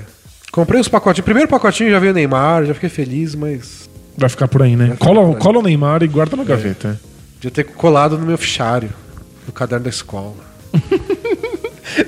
Eu dei aula no por anos e anos numa sala de, um- de uma escola que tinha uma figurinha do Katsuranis da Grécia colado no- na porta. E ficou lá, e os anos passavam. Foi você que colou? Porque você é muito fã Eu dele. sou muito fã do Caragunes do Katsuranis. Não fui eu, não sei porque ela tá ali, mas eu não consigo explicar por que que ninguém nunca tirou. Foram anos jogando FIFA contra o Danilo e o Danilo só escolhe a Grécia. Sei lá, se se você falar, Danilo, por favor, não escolhe a Grécia, aí escolhe o Japão. E aí no outro jogo ele escolhe a Grécia de novo. E aí são anos ouvindo o narradorzinho lá do FIFA falando Katsurani! Caragunes. É que a Grécia conquistou meu coração naquela, naquela Eurocopa. Nossa, foi 2004. a Mas Eurocopa, eu né? não assisto muito futebol. né? Ai, ai, Então fica a dica aí, se você enfrentar o Danilo no FIFA. Se você tiver no FIFA online e alguém usar a Grécia, é o Danilo. é, sou eu. Se usar o Real Madrid, é todo mundo. Es- es- Especialmente se você estiver jogando online no FIFA em 2004. Que Acho que foi o meu último FIFA comprado. É, mas a gente vai comprar o da Copa. Ah, isso com certeza. Próxima mensagem é do Betão, fã do Kwame Brown. Ele também já mandou várias aqui. Salve rapaziada, beleza? Beleza. Pistons e Clippers fizeram uma mega troca bombástica que estremeceu o mercado da NBA. É verdade. E os dois times não vão pros playoffs. Ou aparentemente, o Clippers tem uma chancezinha. O Clippers tem chance. E estão em situação bem parecida, né? Um tá em nono de uma conferência, outro tá em décimo. E o, o- o Pistons engrenou quando não tinha mais chance. É. O que foi muito engraçado. Foi engraçado, o Pistons tava assim, mais uma derrota do Pistons, eles estão eliminados. Eles ganharam cinco jogos seguidos. E foi isso. E aí eles perderam finalmente pro Sixers e aí foram eliminados. É, dessa forma, ele continua. Quero fazer três perguntas. Um, se não houvesse a troca, alguém teria mais chance de ir aos playoffs? Dois, quem se deu melhor por agora? E três, quem se deu melhor para o futuro? Futuro e além. Futuro e além. Você acha que algum dos times teria se classificado se não tivesse feito nada? É. Não. O Pistons com certeza não. O Pistons já tava numa situação parecida. Acho que o Pistons ia acabar em nono do mesmo jeito. O Clippers. Eles, estavam, eles pareciam meio morto, né? É que eles também pareciam mortos sei lá, umas 10 vezes na temporada e renasceram e voltaram. É, Então, não dá pra saber. Não dá pra saber. Talvez, talvez o Clippers tivesse indo um pouco melhor, mas. É, é que é o que a gente falou do Oeste há dois minutos atrás. Se o Blake Griffin fica, eles, eles ganham dois jogos a mais? É, talvez fosse o bastante. Talvez fosse bastante. É verdade. Então vai saber, não sei. Mas o Williams jogou tão bem desde que o Blake Griffin saiu. É. Não sei. O Harold jogou tão bem. Tipo, jogadores, até jogadores que estavam lá engrenaram depois que o, que o Blake Faz Griffin sentido. saiu. Então talvez não. Agora, quem se deu melhor por agora. Bom, que nem você falou na pergunta, eles ficaram na mesma. É, não acho que tenha mudado muito. O Clippers, no máximo, deu uma injeção de ânimo e consertou o vestiário. Isso que tá meio quebrado mesmo. Agora, pro futuro, eu ainda acredito que os dois times se saíram bem. Talvez demore um pouco pra aparecer. Eu acho que o, o Pistons precisa de um tempo pra pensar o time ao redor do Blake Griffin, o que obviamente eles não conseguiram fazer. E se o Stan Van Gundy vai ser o responsável sobre isso, Exato. porque ele já tá aí faz uns bons anos, que é a quarta temporada dele, foi pros playoffs uma vez, É, é muito, muito tempo de fracasso. né? já tava na hora de mostrar resultado, o time não engrenou. E precisa encaixar o Blake Griffin com o André Drummond, que não deu certo por enquanto. Vamos ver o que acontece, mas eu ainda acho que tem bastante potencial. A cidade ficou mais empolgada, eles estão vendendo mais ingressos. É, Eu não acho que eles... O comprometimento financeiro foi altíssimo, mas eles não perderam tanto pra adquirir ele. Isso. Eu acho que a maior perda foi flexibilidade financeira no futuro. Mas eu não sei, eles não atraem free agents, É, já não né? iam atrair antes. Não sei se eles têm um grande nome que eles poderiam reassinar com esse valor. É, eu acho que de- é, é- é um risco, mas não é como se eles tivessem nada melhor pra fazer. né? É, já estavam muito na merda, então. Mas eu acho possível que eles vão pros playoffs na temporada que vem. Acho. É que eu tô falando isso há tanto tempo que eu tô com vergonha. Ah, mas agora é um time novo, né? agora, o Clippers, eu acho que demora um pouco mais. Eu acho que eles eles estão construindo aquele modelo Celtics de estoca talento e É, tipo, a gente não abriu mão de vencer, mas nossa preocupação é estocar coisas. isso. E eu acho que vai um tempo até esse time de fato ter uma cara e começar É engraçado a ir que. pros playoffs de verdade. Se, se não, se, se acabasse hoje a temporada, que eu adoro essa frase, vou usar quanto for preciso. o mais provável é que o, o Clippers ia ter escolhas consecutivas no draft. É mesmo? É tipo a escolha 12 e a 13. De tão parecido que eles acabaram, porque eles têm a escolha do Pistons, né? Que eles pegaram nessa troca. Ah, faz sentido. Ia ser consecutivo. De tão parecido que as campanhas acabaram, ia ser tipo. A 12 é do Clippers, a 13 é do Clippers. Muito louco. Então, tipo, o Pistons abriu mão de uma escolha de primeira rodada, mas que tem tudo pra ser, tipo, a décima terceira. Nada demais. Ela pode virar o Donovan Mitchell? Pode. Geralmente não vira.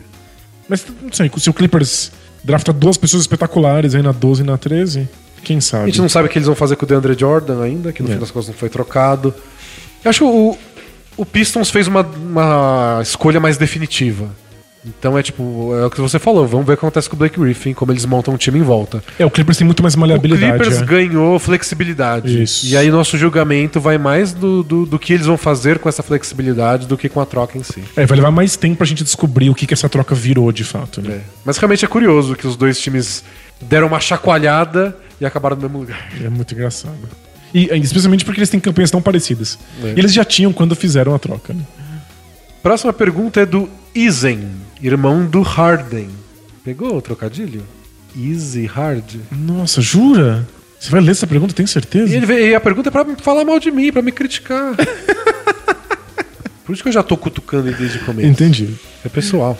E aí, gurus tupiniquins da bola laranja e pesada, que une fãs do mundo todo, sobretudo quando disputado em solo do tio Sam, beleza? Espero que sim. Beleza. Desnecessário esse parágrafo.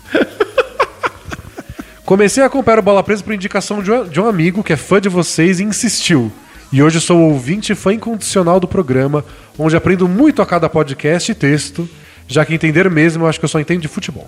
Então talvez você possa me ajudar no meu podcast. Mas é isso, ó. Es- Espalhe a bola presa pros coleguinhas. É, mudei para o fim do mundo, 2 mil quilômetros de onde eu residia.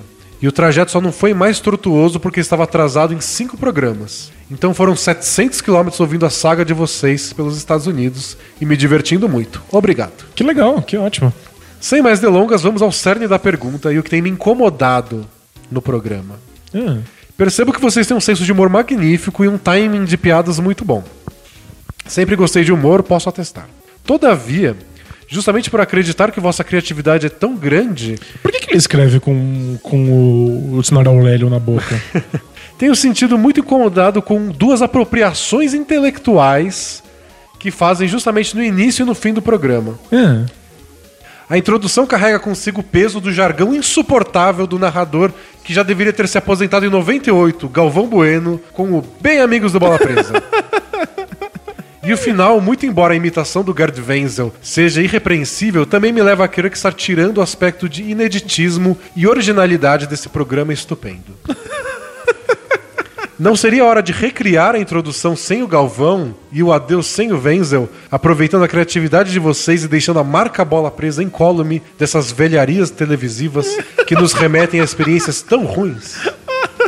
Não, mas não, não tem nada mais moderno do que pegar a velharia ruim e ressignificar pra ficar chique. Tudo é isso hoje. É tudo. Não tudo, existe tudo. nada novo. A gente pega as Há coisas uns bons velhas. tempos já que não existe nada novo. Bastante. E a gente ressignifica e fica cult, e fica descolado.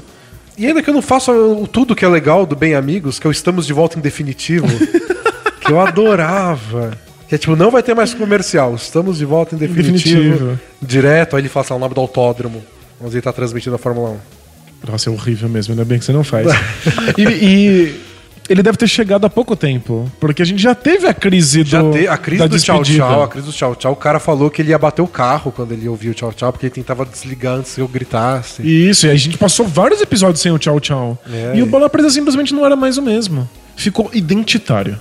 E eu gosto muito do Gerd Wenzel e eu quero que esse tchau tchau sobreviva às gerações. O, o tchau tchau dele é maior do que ele mesmo. Exatamente. Ele vai morrer, mas o tchau tchau vai ficar. Bonito isso. Bonito, né? Ele tá na lápide assim, tchau tchau. O que você deixou pra, pra humanidade? Uma, é uma despedida engraçada. É, agradeço a mensagem, mas acho que não vou mudar, não. Boa.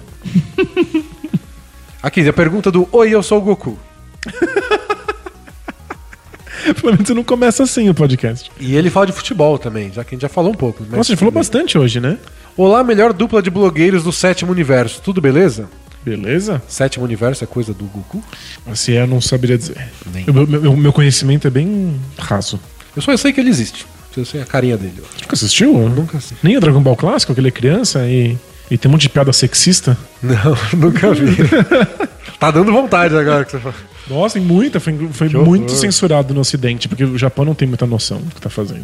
Mas continua, sou assinante e sei que o assunto comentado no Bolsonaro Play Hard é namoro. Mas como um bom maloqueiro e me identificando um pouco com o Denis, vou tentar perguntar para ter a sorte de ter minha pergunta respondida. Ele é corintiano como eu. Entendi. Acabou agora o maior clássico paulista, talvez brasileiro, e eu estou com a sensação mais merda do mundo. Corinthians perdeu o primeiro jogo. Ah, é? Em casa, 1x0. Tudo bem, depois tem, depois tem volta, é isso? Tem volta, mas o tudo bem é por sua conta. Co- contra quem que é o jogo? Parmeira. Entendi. É, estou com a sensação mais merda do mundo. Esperei o jogo desde quarta de madrugada para hoje ver pancadaria, catimba e zero futebol. Gostaria de perguntar o que o Denis achou do jogo e se existe algum relacionado na NBA, com jogadores confundindo raça com violência, esquecendo de jogar basquete, principalmente influenciados por torcida. Abraços e quando juntar novamente as esferas do dragão, vou pedir a quantia necessária para vocês comprarem o glorioso Milwaukee Bucks. Uh! Uhul! Pena que é só um desenho animado. Não não vocês existe aceitam de verdade. esferas do dragão? Ou só débito? Teve assim, pancadaria no jogo? Teve pancadaria, muita falta. Tipo, dos 20 jogadores no campo, 12 tomaram cartão, dois expulsos. Que loucura! Foi muito sanguinário, o jogo foi muito feio, ninguém jogou bem. Mas é isso, tipo, os jogadores se odeiam? É isso? As fra- Alguns jogadores odeiam. O Clayson, que eu odeio, Aham, ele odeia o Felipe Melo, que odeia o Clayson. E to- todo mundo odeia o Felipe Melo, né? entendi. A não ser que ele jogue no seu time e olhe lá. Mas eles, tipo, eles se odeiam porque eles têm um histórico pessoal ou é uma coisa do Palmeiras com o Corinthians? O do Clayson e o Felipe Melo tem história com o pessoal. Mas os caras se odeiam por ser Corinthians e Palmeiras. Gente, eles levam mesmo a sério isso. É. E tem o pessoal que incentiva mesmo, de torcida, do tipo, clássico é brigado assim mesmo. Tipo, é natural, não tem o que fazer. Não tem o que fazer, é muito É, engraçado. tipo- Como se fosse um ciclone. não como se fosse pessoa, sabe? Como se fosse um terremoto. Eu achei o jogo péssimo, e foi isso mesmo. O jogo já tinha sido ruim, igual contra o São Paulo. Mas o contra o São Paulo foi tipo, o Corinthians jogou muito mal, o São Paulo jogou muito mal. Entendi, foi, foi ruindade mesmo. Contra o Palmeiras foi a mesma coisa, os dois times jogaram mal, mas eles se bateram também. E só que a diferença é que contra o São Paulo, o Corinthians fez um gol cagado no final, desses, nessa semana o Palmeiras fez um gol cagado no começo. Não tem muito disso na NBA, né? Gol cagado? Não. Não, tipo, de- Tem times que se odeiam e tem jogos que são mais feios por conta disso. Mas não a ponto de Não ter jogo. não né? ter jogo. é. Acho que É. não dá, acho que as regras não permitem isso. É, tipo, a NBA passou uma fase assim, no fim dos anos 80, começo dos 90, o jogo foi ficando cada vez mais físico, mais pegado e, e começou a ter um pouco disso do. Já existia, mas começou a se valorizar mais a história do boa falta. É boa falta. É playoff, não vai ter bandeja. Ninguém faz bandeja no meu garrafão. E a torcida aplaude quando, sei lá, o Jordan vai fazer uma enterrada e o Pistons vai lá e enfia um cotovelo na cara dele. Então, o que me enlouquece com a ideia de boa falta é que se você tá beneficiando um cara que fez falta, você errou as regras. Tem que mudar a regra. Tem Tipo, a que regra mudar quebrou. É o que eu acho Isso. também. É tipo handball. Por que, que handball não é um esporte? Porque teu objetivo é fazer falta no adversário. É a melhor coisa, é melhor fazer falta do que deixar o cara arremessar. É, e eles ficam batendo, batendo, batendo. Não faz nenhum sentido, você muda a regra, você faz outro esporte. Não, tipo, não dá. A gente. É, ai, que chato que é, não pode mais tocar no jogador da NBA. Mas então, é porque falta é negócio ruim, que o cara não, não pode querer fazer. A ideia da falta é isso, ó. tipo, você não pode fazer esse movimento. Isso. Então é falta, é uma infração pra você, para que você não faça. Se fazer te beneficia, a gente volta e muda a regra. Eu odeio essa estratégia. Não, tem, tem momentos que é melhor fazer falta. Não, não, falta não é isso. Falta é uma coisa que você não pode fazer nunca. É. Por isso chama falta. E por isso é falta estratégica, falta tática, tem que ser abolido. É. Se existe, tipo, uma boa falta no futebol que você faz no meio-campo pra parar o contra-ataque, tinha que ter uma punição gravíssima. É isso aí. Porque, gente, é, é- n- n- não é. Não é chatice. É tipo, é um pré-requisito para que um esporte exista. Exato, é. Você tem uma, Não é uma frescura, não é não me pode ser toque. quebrada, é. É. simplesmente que você quebra o jogo. E agora, do- dessa questão do, do, do Corinthians e Palmeiras, eu- eu- ou você muda a regra do futebol, muda a questão da punição. É que eu E- acho que a NBA muda muito mais regra do que o, o- o futebol jamais mudou, né? né? A NBA Tipo, tá a NBA muito muda- pensando muito A mais NBA muda nisso. questões de punição. Tipo, você faz isso, não pode. Tipo, acertou a cabeça do cara, mas foi sem querer. Não pode, eu sinto muito. Pode. Às vezes ele- a injustiça pesa mais para o lado rigoroso do que pro outro. No futebol tem mil clichês que vão minando isso. E tem o árbitro que se ele expulsa o cara, ah, você estragou o jogo. E aí o árbitro fica tipo, eu não quero ser o cara que estragou o jogo. Então ele não expulsa ninguém, ou se expulsa, expulsa um de cada lado. Pra mostrar que foi justo. Nossa, que, que esquisito, né? Que complicado. E os jogadores tentando manipular o árbitro o jogo inteiro, sabe? Mas se bem que eu tava assistindo algum jogo, já não lembro mais qual era, do- essa semana né, na NBA. E aí teve um, uma sequência de umas cinco ou seis faltas do- dos dois times. E aí um comentarista gritou alguma coisa do Deixa eles jogarem! tipo, não, daí eles podem jogar, o que eles não podem é quebrar a regra do esporte, porque senão vira outra coisa. Falta não é jogar, esse é o ponto. Exato. Se você tá fazendo falta, você não tá jogando. Você tá- é fora do jogo. E o futebol tem dificuldade com isso, de punir falta. O jogo vai ficando muito violento, aí dá aquela sensação do tipo, não posso dar cartão em toda a falta, porque tem tanta falta que vai expulsar todo mundo. E aí vai mudar o jogo. É como, é como Já se tá o es- árbitro já tá tem que se adequar. estragado, é. O árbitro tem que se adequar ao, li- ao, ao quanto os jogadores não querem seguir a regra. Mas se eles não querem seguir a regra, é o azar deles. A regra do futebol é a mesma. E aí o que acontece é que tem um jogo desse e culpam o árbitro. Tipo, ele não soube levar o jogo. Ele não soube Os segurar o caras estão jogo. dando voador um no outro, velho. Eles que tem que jogar que nem gente. Tipo, o Clayson não faz nada, não, não, não sabe chutar. Fez três gols ano passado e é titular só por causa disso. Porque- Até hoje. Por quê? Porque ele dá bicuda nos caras? Não, Ele foi, ele foi o cara expulso do Corinthians. Ele Entendi. que brigou. E depois não faz nada, ainda é expulso e a culpa é do juiz. É muito engraçado. Ai, Eu acho que as pessoas precisam, de verdade, pensar um pouco o que, que esporte é. Repensa, para tudo e pensa assim, o que, por que, que a gente pratica um esporte? Por que, que tem um jogo de futebol? É. Por que, que serve o diacho do árbitro? Talvez é uma das coisas mais chocantes de, de ter ido assistir os jogos da NBA no- nos Estados Unidos. Você ouviu alguém xingar um árbitro? Eu só ouvi um cara no último quarto do último jogo que a gente assistiu. Que era aquele fã maluco do Pelicans, que assistiu o jogo inteiro de pé. Sei, tava- ele, ele ia ter um infarto, ele ia morrer. ali. É. Ele ia morrer. Por causa de um jogo contra o Pacers que não tinha ninguém assistindo. Mas que era importante, isso a gente acabou de falar disso. Mas ele foi o cara que falou: "É, é, marca falta tudo pra eles, não sei o quê. Mas não xingou. Não. Do Tipo, Só ficou puto com o árbitro. Você vai no estádio de futebol, é palavrão na- na boca de crianças de 3 anos de idade com, com- sobre o árbitro. E- Tem tem uma coisa que eu acho até engraçado, que eu acho que isso não, não precisaria morrer, porque eu acho divertido. É que e- ele não precisaria ser levado à enésima potência, como é. Mas que é tipo, o time entra em campo, aí você aplaude. Aí o rival entra em campo, você vaia. Aí os árbitros entram em campo, você vaia. Porque eles entraram no campo. O jogo não começou. Eles não erraram, né? Eles É. simplesmente entraram, é. Só, só- é, mas é engraçado, que é tipo. Tipo, uma pressão, mas não uma pressão real, porque o jogo nem começou. Não faz nenhum sentido, Mas é, uma, é engraçado, uma ótima piada. Mas é um trabalhinho de merda ser juiz de futebol. Você tá maluco. É, mais perguntas, mais perguntas. Embora a gente tenha gastado muito tempo falando de futebol hoje. é do ouvinte aihuasqueiro. Ele usa arruasca? É. E é muito difícil falar a palavra aihuasqueiro. Opa, e aí, D&D? Bom? Bom. Bom também! Quem é, quem é fã de, de sertanejo vai conhecer que é bom também. Não, não peguei a referência. Leio o blog já faz um bom tempo, da época do blog no formato antigo. Aprendi a acompanhar NBA e gostaram muito de basquete nesse tempo, devido aos posts e trabalho excelente que o Bola Presa vem fazendo durante todo esse período. 11 anos. Legal, valeu. Ele falou 11 anos? Você Não, falou eu falei 11 anos. Entendi. Essa é a nossa 11 temporada acompanhando. É, parabéns aos envolvidos. Aí coloca entre parênteses. Bota umas palmas aí, Brunão. Uhul! Também quero deixar claro que não sou um robô. Até aí tudo bem. Obrigado. Só pra cumprir o script ele escreveu. Não tem- Ent- Entendi. Agora ele começa de verdade a mensagem. Eu sou o filho mais velho de uma família muito religiosa, cristã e bem careta em diversos aspectos.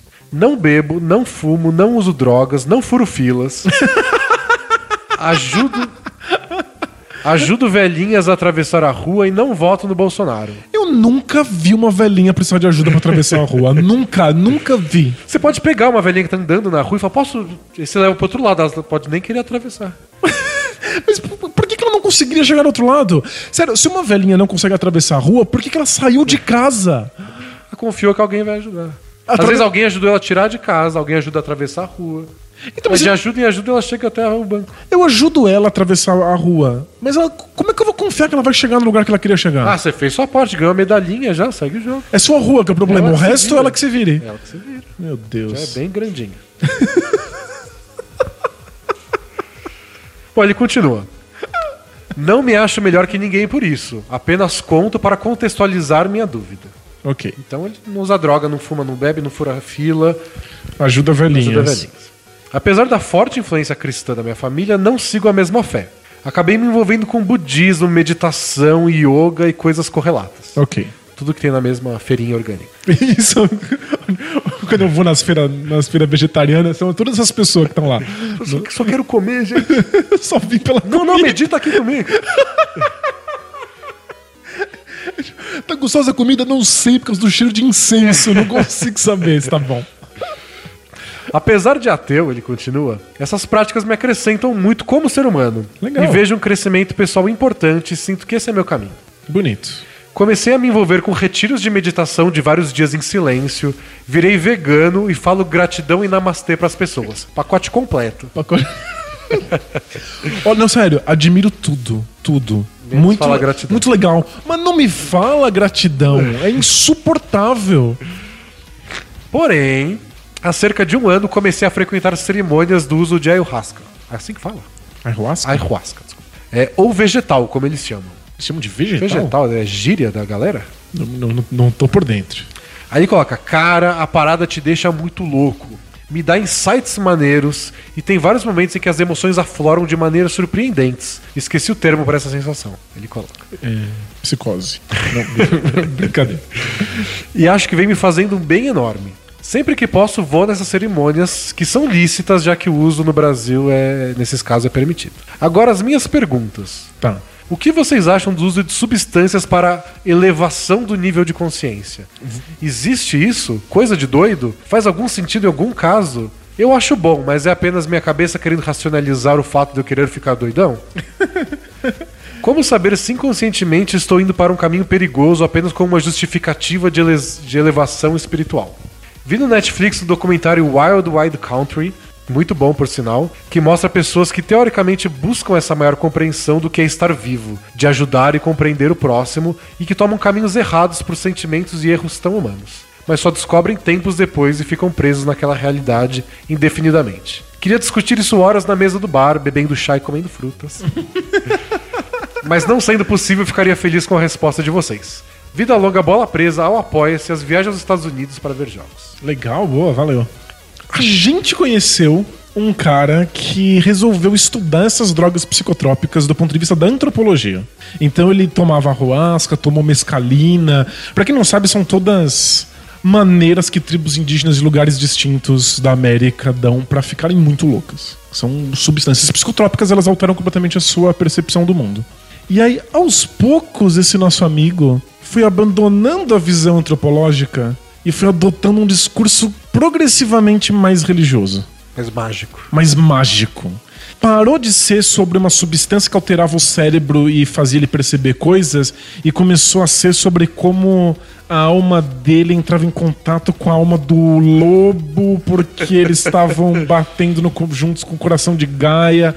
E aí, eh, talvez es- essa seja a minha ressalva com, com essas drogas psicotrópicas. Elas são muito fortes, elas alteram totalmente a sua percepção, e a sua percepção é o seu contato com o mundo. Então você começa a ter uma relação com o mundo muito alterada, porque a sua percepção está muito alterada pela droga E sem muito controle para que caminho ela vai. completamente descontrolado. Pode ir pro, pro, pra religião, pode ir pro pensamento mágico, pode ir pra psicose. Elas são indutoras psicóticas para as pessoas que têm as, os, os pré-requisitos para isso. Então eu acho muito complicado. O problema é que não dá para racionalizar. Porque é, é- é a sua percepção. Como é que você racionaliza o que você percebeu? Ela tira essa capacidade sua de racionalizar depois que você usa. Tipo, deixa eu usar e ver o que, que eu acho. Mas você já não acha nada. Exatamente. Ele- ele- No, no começo, eu acho o discurso muito legal. Esses, muita gente usava LSD com discursos super racionais. Não, porque eu quero ampliar as minhas percepções, entrar em contato com a outra idade, repensar minha minha relação com a política. Mas depois que você sentiu o bagulho, Só quer ficar loucão. você de só novo. quer ter, ter aquela sensação, e essa sensação é completamente irracional, e aí você não consegue mais racionalizar ela. E aí é muito, muito fácil você sair da conversa, sair do convívio, sair das regras sociais. É, é é difícil condenar as pessoas pelo que elas fazem com elas mesmas.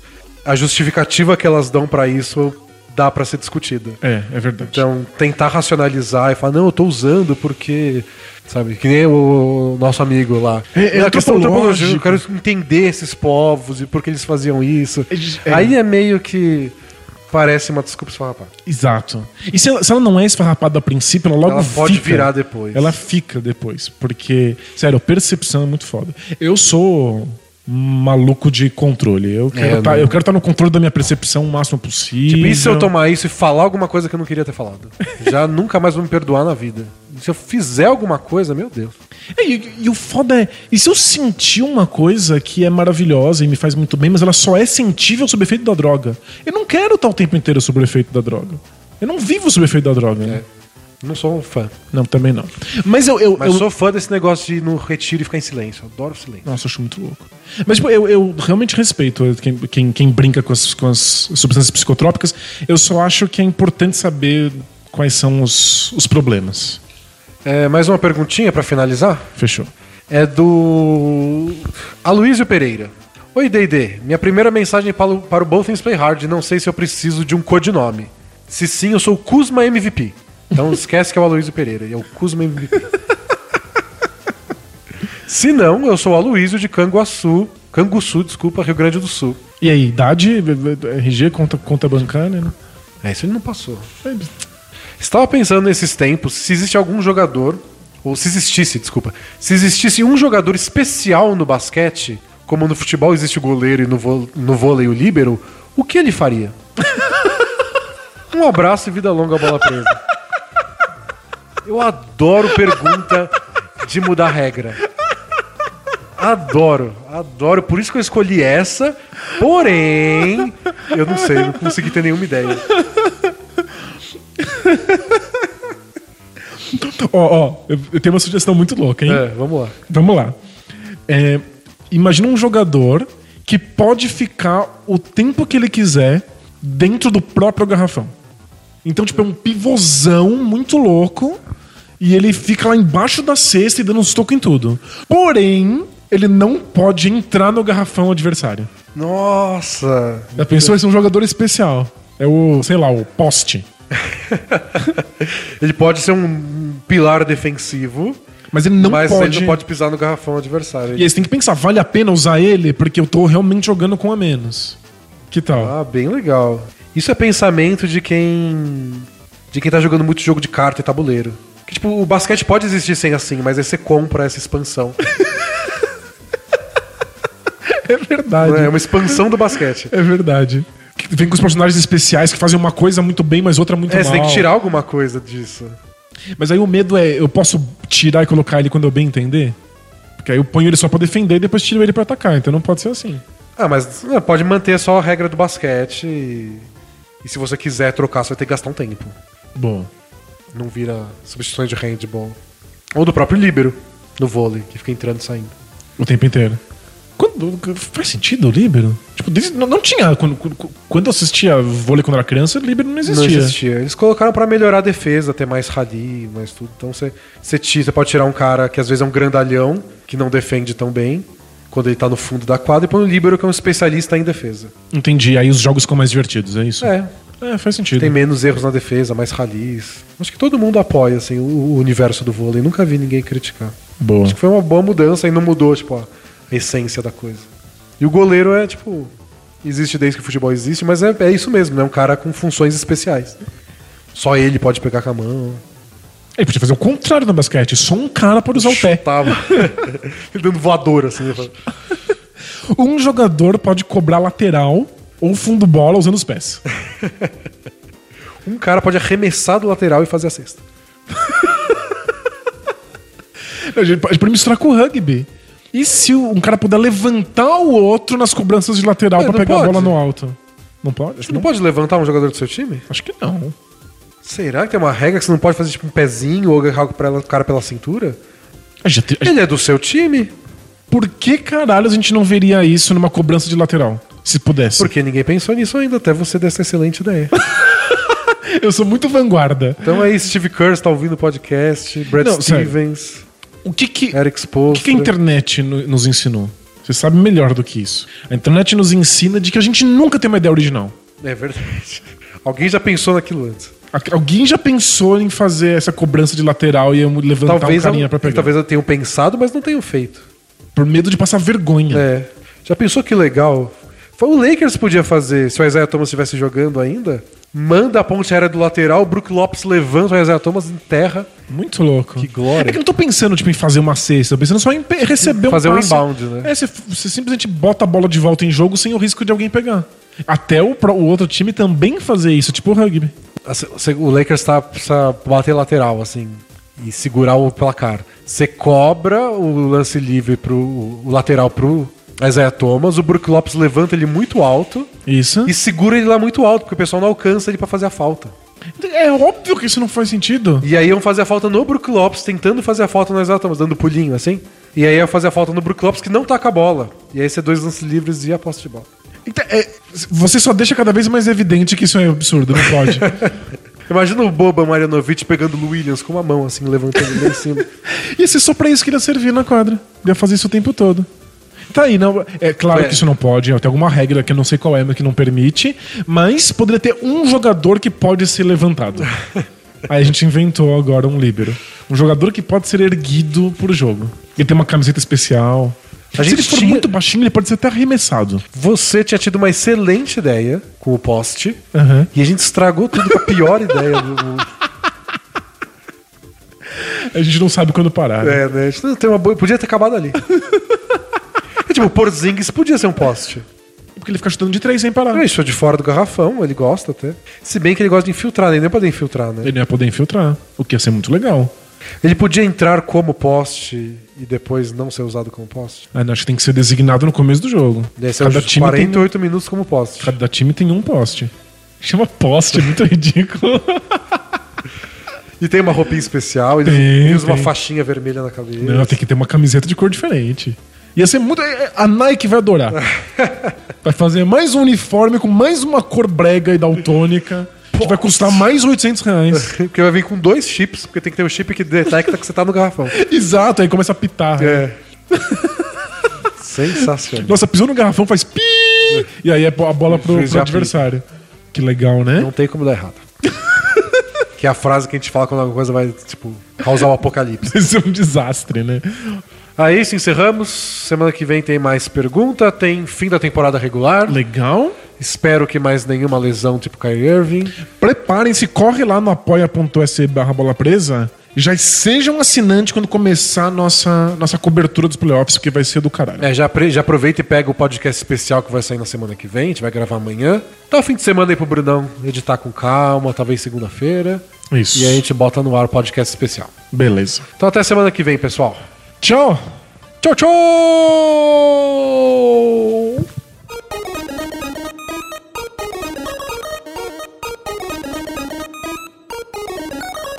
God bless and good night.